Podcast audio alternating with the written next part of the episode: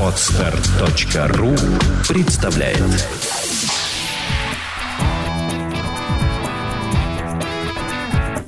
Александра Капецкая в лучшем психологическом подкасте «Психология, мифы и реальность».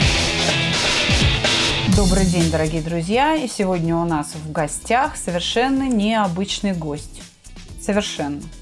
Вы знаете, мы решили записать этот выпуск только потому, что довольно много вопросов приходит в личные сообщения и в нашу рубрику «Вопрос-ответ» на сайте чувствопокоя.рф о том, как себя вести с подростками.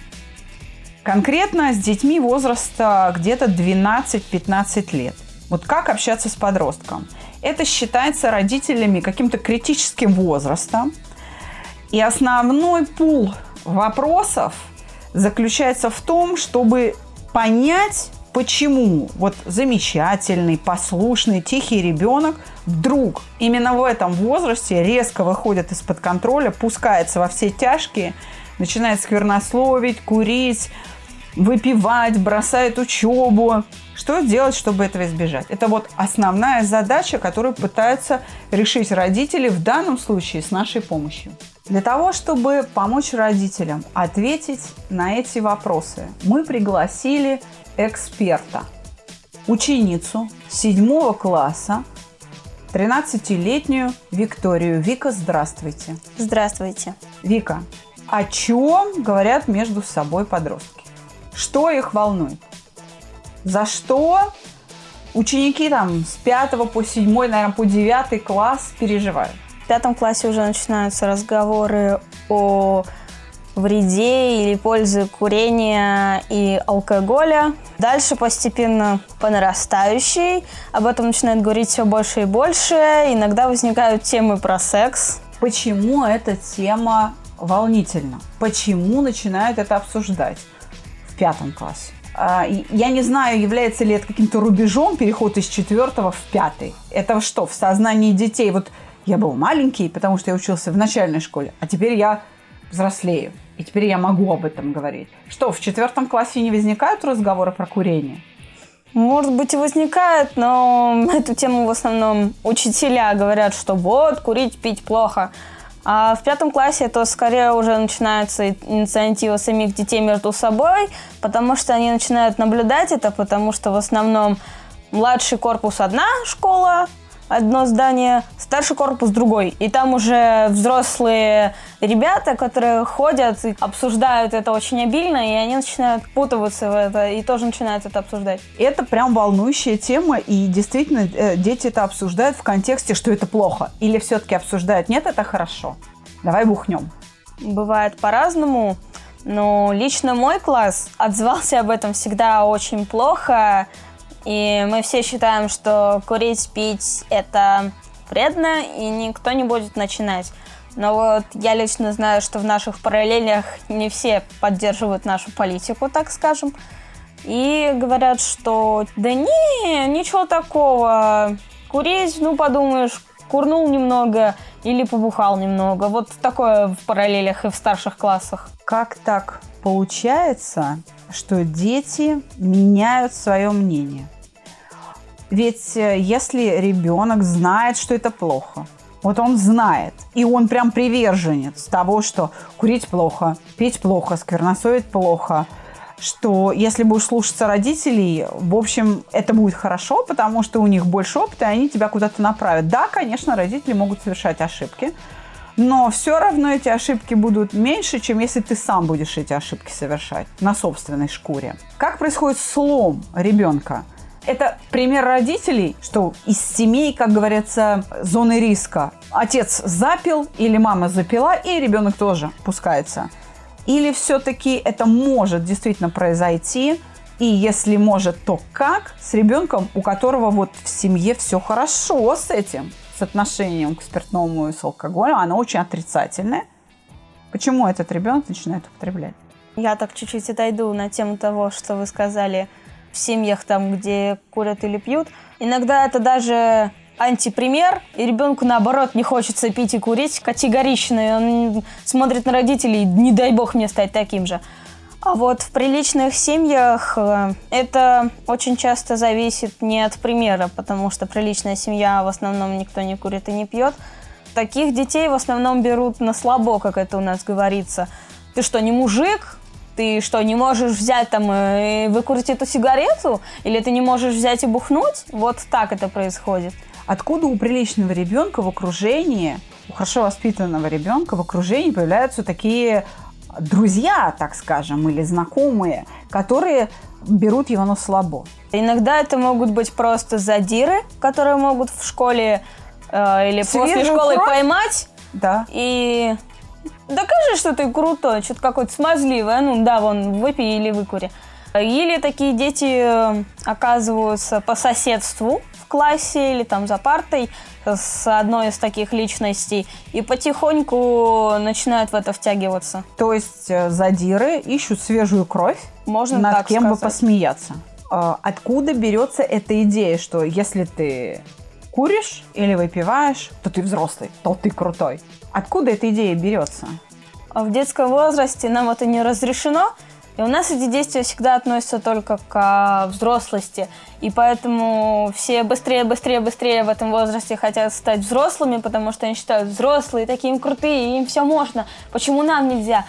Вот это вот противоречие внутри себя как бы дает слабину и позволяет э, ребенку начать это. То есть это критерий взрослости, и он, как я понимаю, единственный в сознании ребенка. У многих, да. Таким образом, получается, что проблема вот этих хороших мальчиков и девочек заключается в том, что родители не показали им, что является критерием взрослости. Например, помимо употребления табака или алкоголя, или наркотиков, или еще чего, занятий сексом, а забота родителей должна строиться о том, что критерием взрослости является достиг 18 лет, можешь управлять автомобилем, можешь сам выбирать себе маршрут для путешествий, можешь выбрать себе профессию и трудоустройство, можешь самостоятельно зарабатывать, приобретать знания и навыки.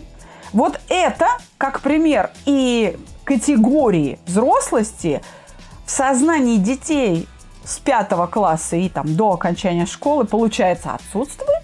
Не у всех, но у некоторых оно начинает искажаться из-за того, что они находятся в обществе плохих, как мы говорим, людей. И поэтому они начинают менять свое мышление или насильно могут поменять мышление. И они начнут э, думать о других вещах и будут думать, что круто это, например, ходить в клубы, бухать, э, как не пойми кто, и валяться потом на дороге. И они будут считать, что это реально круто, это реально показатель того, что ты взрослый, потому что ты можешь, допустим, с э, девчонками зажигать. Как можно отказать? У вас есть примеры, как можно отказать тому, кто навязываете, давай, курни, докажи, что ты крутой. Я расскажу несколько случаев. Я видела одного парня, который на вот эти вот э, Провокации? провокации сказал так, что я могу подтянуться 30 раз и не устать. Вот если ты сейчас сможешь это, я выпью эту бутылку пива. А если нет, ну прости, пацан, я пойду дальше. И Хороший ответ, действительно. Это был действительно хороший Да, ответ. действительно. Я докажу, что я крутой, я могу действительно выпить пиво. А ты что можешь? Можешь вы, ну, взять там, да, и действительно потянуться 30 раз? Или пробежать 100-метровку на разряд мастера спорта? Выбежать из 11 секунд 100 метров. Там, 9 секунд за 100 метров пробежать. Можешь? Да, это хороший ответ. Это хорошая подсказка родителям, которые нас сейчас слушают. Но я так понимаю, пример не исчерпывающий. Нет, был пример, касающийся меня, немного косвенно. У меня есть подруга лучшая. К ней в школе подошли и как-то ей предложили. Она такая, я подумаю. И убежала. В этот же вечер она написала мне, что она не знает, как от них отвязаться и что ей делать. В итоге на следующий день я зашла за ней в школу, и, естественно, когда я заходила за ней, я увидела ее в окружении этих ребят.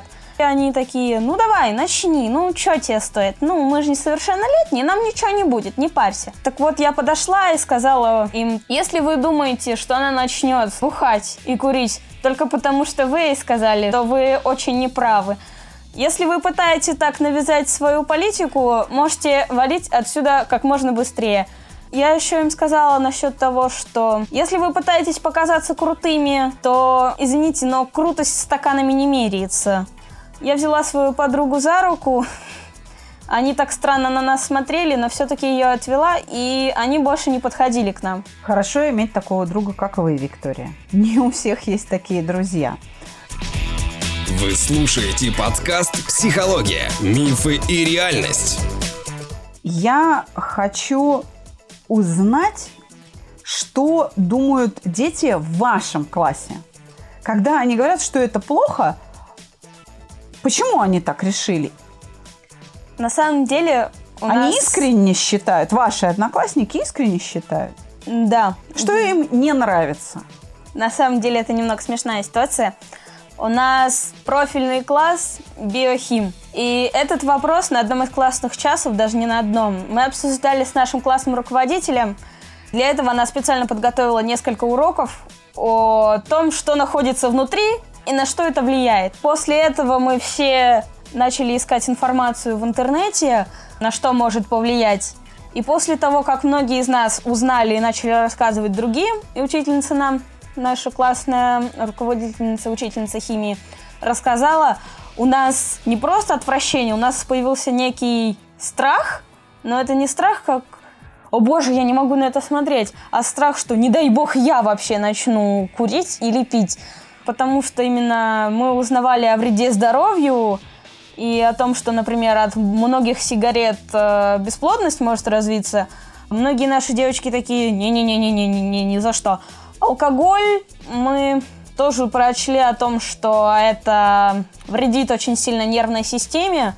Мы все хотим поступить э, в медицинские вузы, и поэтому мы не хотим даже начинать и вообще пробовать. Я хочу сказать нашим слушателям, что не только дети подвергаются вот этим манипуляциям, не только подростков пытаются взять на слабо. Давай, ну что, подумаешь, какое дело там, от одного раза ничего не будет, ты несовершеннолетний, тебе ничего не будет, и вообще, ты что, лузер? Давай, бухни или там курни.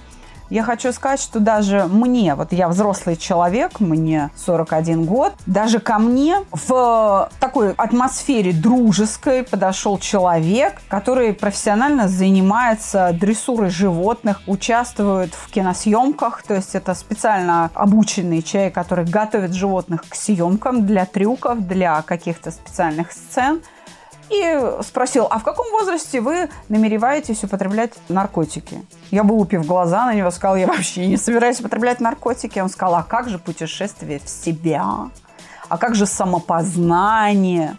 Ведь в обычном состоянии этого достичь нельзя. Я ответила очень просто. Но если вы путешествием в себя называете банальную интоксикацию – ядом нервно-паралитического действия, то, собственно говоря, ваше путешествие в себя уже началось. Вам даже не надо употреблять наркотики, вы уже оторвались от реальности и находитесь в полете. Вот и на этом мой разговор закончился. Я надеюсь, что подобного рода примеры вооружают и вас, Виктория, и наших радиослушателей для того, чтобы они как-то помогли своим детям. Что делать? Что делать родителям? Как упредить вот этот слом человека и перемену его восприятия. Вот сейчас только что он думал, что наркотики – это зло, а когда начал их употреблять, он считает, что зло – это родители. Как происходит этот слом и как его предупредить? Ваша версия, Вика. Лично я думаю, что это происходит из-за того, что вот это мнение о вреде сигарет, алкоголя и наркотиков у самого ребенка, оно навязано. Не совсем лично он думает, что все это плохо, а родители ему так навязали, что он уже начал думать, что это он так думает. А когда его начинают переубеждать в этом – он тут же такой, они не правы. А. То есть своего мнения нет. Все-таки ребенок должен сам сделать этот вывод, а не потому, что ему много раз повторили «не кури». Да. А как он должен сделать этот вывод? Как научить послушного ребенка противостоять ну, забиякам? На самом деле родители не просто должны миллион раз повторять, что не кури, не пей, это плохо, это плохо, это плохо, вон смотри, как это плохо, вон смотри, какие результаты, это плохо. Э, нужно не только говорить, что это плохо. Я не хочу сказать, что они должны сказать, что это хорошо. Нет, это наоборот, совсем уже. Они должны своим примером показать, что как круто быть здоровым человеком, что может здоровый человек, которому не нужен алкоголь и сигареты, чтобы доказать его крутость. Виктория, так что же делать? Ваша версия. Эм, нужно показать ребенку не только, что это плохо курить, пить и так далее. Эм, нужно показать ребенку, как правильно выбирать э, людей вокруг себя, чтобы не было вот тех, э, кто навяжет. Нужно показать ребенку, что очень важно сказать «нет». Не потому, что ты видишь, что это плохо, а потому, что тебе это не нравится. И ты должен уметь отказывать. Родители должны это показать, это очень важно. Дети должны сами общество вокруг себя строить своих друзей, потому что если только родители будут выбирать им друзей, то у этого человека фактически не будет друзей. Ведь родители не всегда могут наблюдать каждого человека в конкретных ситуациях. Если ты находишься с этими людьми очень часто, ты можешь видеть, какой он. Например, он много врет. А родители этого могут не увидеть и сказать ребенку, вот он хороший, можешь с ним дружить. И если вдруг случится какая-то беда, этот человек, он тебя не поддержит, он тебе не поможет. Нетрусливый, независливый, они никак тебе не помогут. И первый, кто попадет под удар, это ты. Я попытаюсь сейчас для родителей перевести с русского на нормальный, что сказал наш эксперт. Нужно научить ребенка отбирать себе друзей с точки зрения черт личности. Не стоит водить дружбу с жадным человеком, потому что он не поспешит тебе на помощь, когда тебе нужна будет материальная поддержка. Я правильно поняла? Да.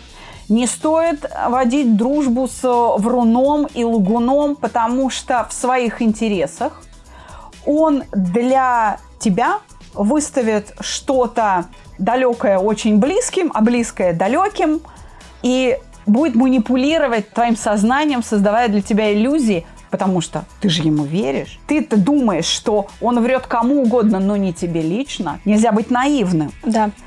Нельзя водить дружбу с трусом, потому что это первый, кто тебя предаст. Первый, кто... Бросит тебя. Бросит тебя, а может быть еще и в спину тебе камень кинет. Неумение выбирать друзей, неумение оценивать людей, не только алкоголь, но и того человека, кто тебе это предлагает, приводит к тому, что хороший, воспитанный, нежный э, ребенок ломается под натиском пороков человека, держащего в руках бутылку с пивом. Хотя это человек такого же возраста, ему также 12, 13, 14 или 15 лет. Я правильно поняла вас? Да. Вы умеете отбирать своих друзей? Да. Я делаю это очень медленно, я очень медленно отбираю общество вокруг себя. Я делаю это очень тщательно и, признаюсь честно, самых лучших друзей у меня всего трое человек. Всех остальных я держу в определенной отдельной дальности, близости от себя, чтобы ненароком не попасть в какую-нибудь ловушку, как я это называю, в какую-нибудь проблему, где этот человек мне совершенно не поможет. С кем вы не, не дружите? Прежде чем вообще начать общаться много, я смотрю на поведение этого человека, но не суди книжку по обложке, как говорится, но на обложку ты тоже все-таки смотришь. Поэтому, если человек неопрятный, неаккуратный, от него воняет, я сразу не буду общаться с этим человеком, потому что по запаху можно определить, курит он или пьет. И с таким я точно общаться не буду. Если он выглядит хорошо, я смотрю на его поведение и он ведет себя достойно, как мне на первый взгляд кажется, я могу подойти к этому человеку и заговорить. И уже в процессе общения, ну, происходит это не за один день, не за один час, это может неделя, две недели, три месяца. Ты узнаешь человека все больше и больше, и дальше я уже решаю, могу я с этим человеком сблизиться еще больше, еще больше общения и доверия, или же нет. Какие качества вы цените в окружающих людях? А, честность. Я очень ценю смелость, потому что для меня лично это очень важный фактор. Тем более в нашей жизни, когда человек, вдруг мне, у меня есть такие друзья, когда мне нужна помощь, и я даю слабину, хотя я достаточно сильный человек, они всегда готовы подойти и заступиться за меня. Это важно. А что еще вы цените в людях? Я ценю в людях пожертвование, когда человек готов пожертвовать чем-то своим ради другого, зная, что тот может взамен отплатить чем-то, но он в любой момент готов это отдать и принять это в любой другой момент, не обязательно завтра же. Такие черты, например, как искренность, трудолюбие, вы цените в людях? Искренность я очень ценю в людях. Трудолюбие – это такая вещь, которая в обилии очень вредит самому тебе, потому что ты можешь перетрудиться, и это будет очень плохо. Лично я считаю, что я ленивый человек, как бы иронично это ни было. И большинство моих друзей не такие уж и трудолюбивые, но если уж я их попрошу в чем-то мне помочь, что-то сделать ради меня, они возьмут и сделают это. То же самое я. Я тоже могу ради своих друзей сесть и сделать, потому что меня об этом попросил мой друг. Спасибо вам большое, Виктория. Скажите, пожалуйста, а что вас побудило согласиться прийти к нам на подкаст в качестве эксперта? Потому что я считаю, это то, что окружает нас всех, это то, что окружает моих одноклассников, меня, моих друзей. Я просто не могла не согласиться, это важная тема. Я считаю, что если меня пригласили, то мне же есть что рассказать. Я должна об этом рассказать. Мне же не все равно, кто будет э, находиться вокруг меня, кто будет находиться вокруг моих друзей, кто станет моим мужем и кто будет вокруг моих детей. Спасибо большое, Виктория. С вами была Александра Капецкая и мой эксперт 13-летняя Виктория, ученица 7 класса.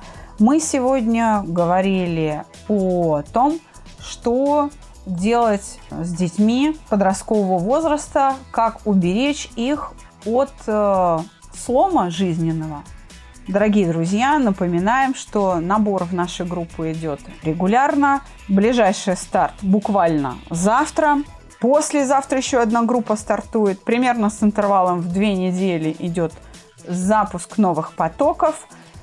12 декабря совершенно уникальная история. Мы впервые публично говорим о том, что для людей, которые слушают нас в регионах, есть уникальная возможность. Мы не часто об этом говорим публично, но сейчас вот такой момент. Можно добавиться в группу, которая будет заниматься интенсивно, то есть каждый день.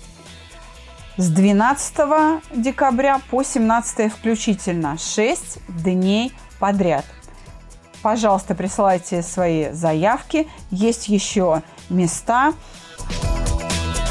Телефон проекта плюс 7 495 2013 511. Звоните. Консультации бесплатные. И для наших выпускников, для спокеров, как их прозвали в интернете, хочу сообщить приятную новость. В ближайшее время запускается очередной поток – как это говорят тренеры, коучи, продвинутая программа. Для вас сложные упражнения, управление желаниями, управление чертами личности, управление своими потребностями, 10 уроков со мной. Пожалуйста, присылайте свои заявки, мы вас ждем, будем рады вас видеть на наших уроках. Всего доброго, до свидания.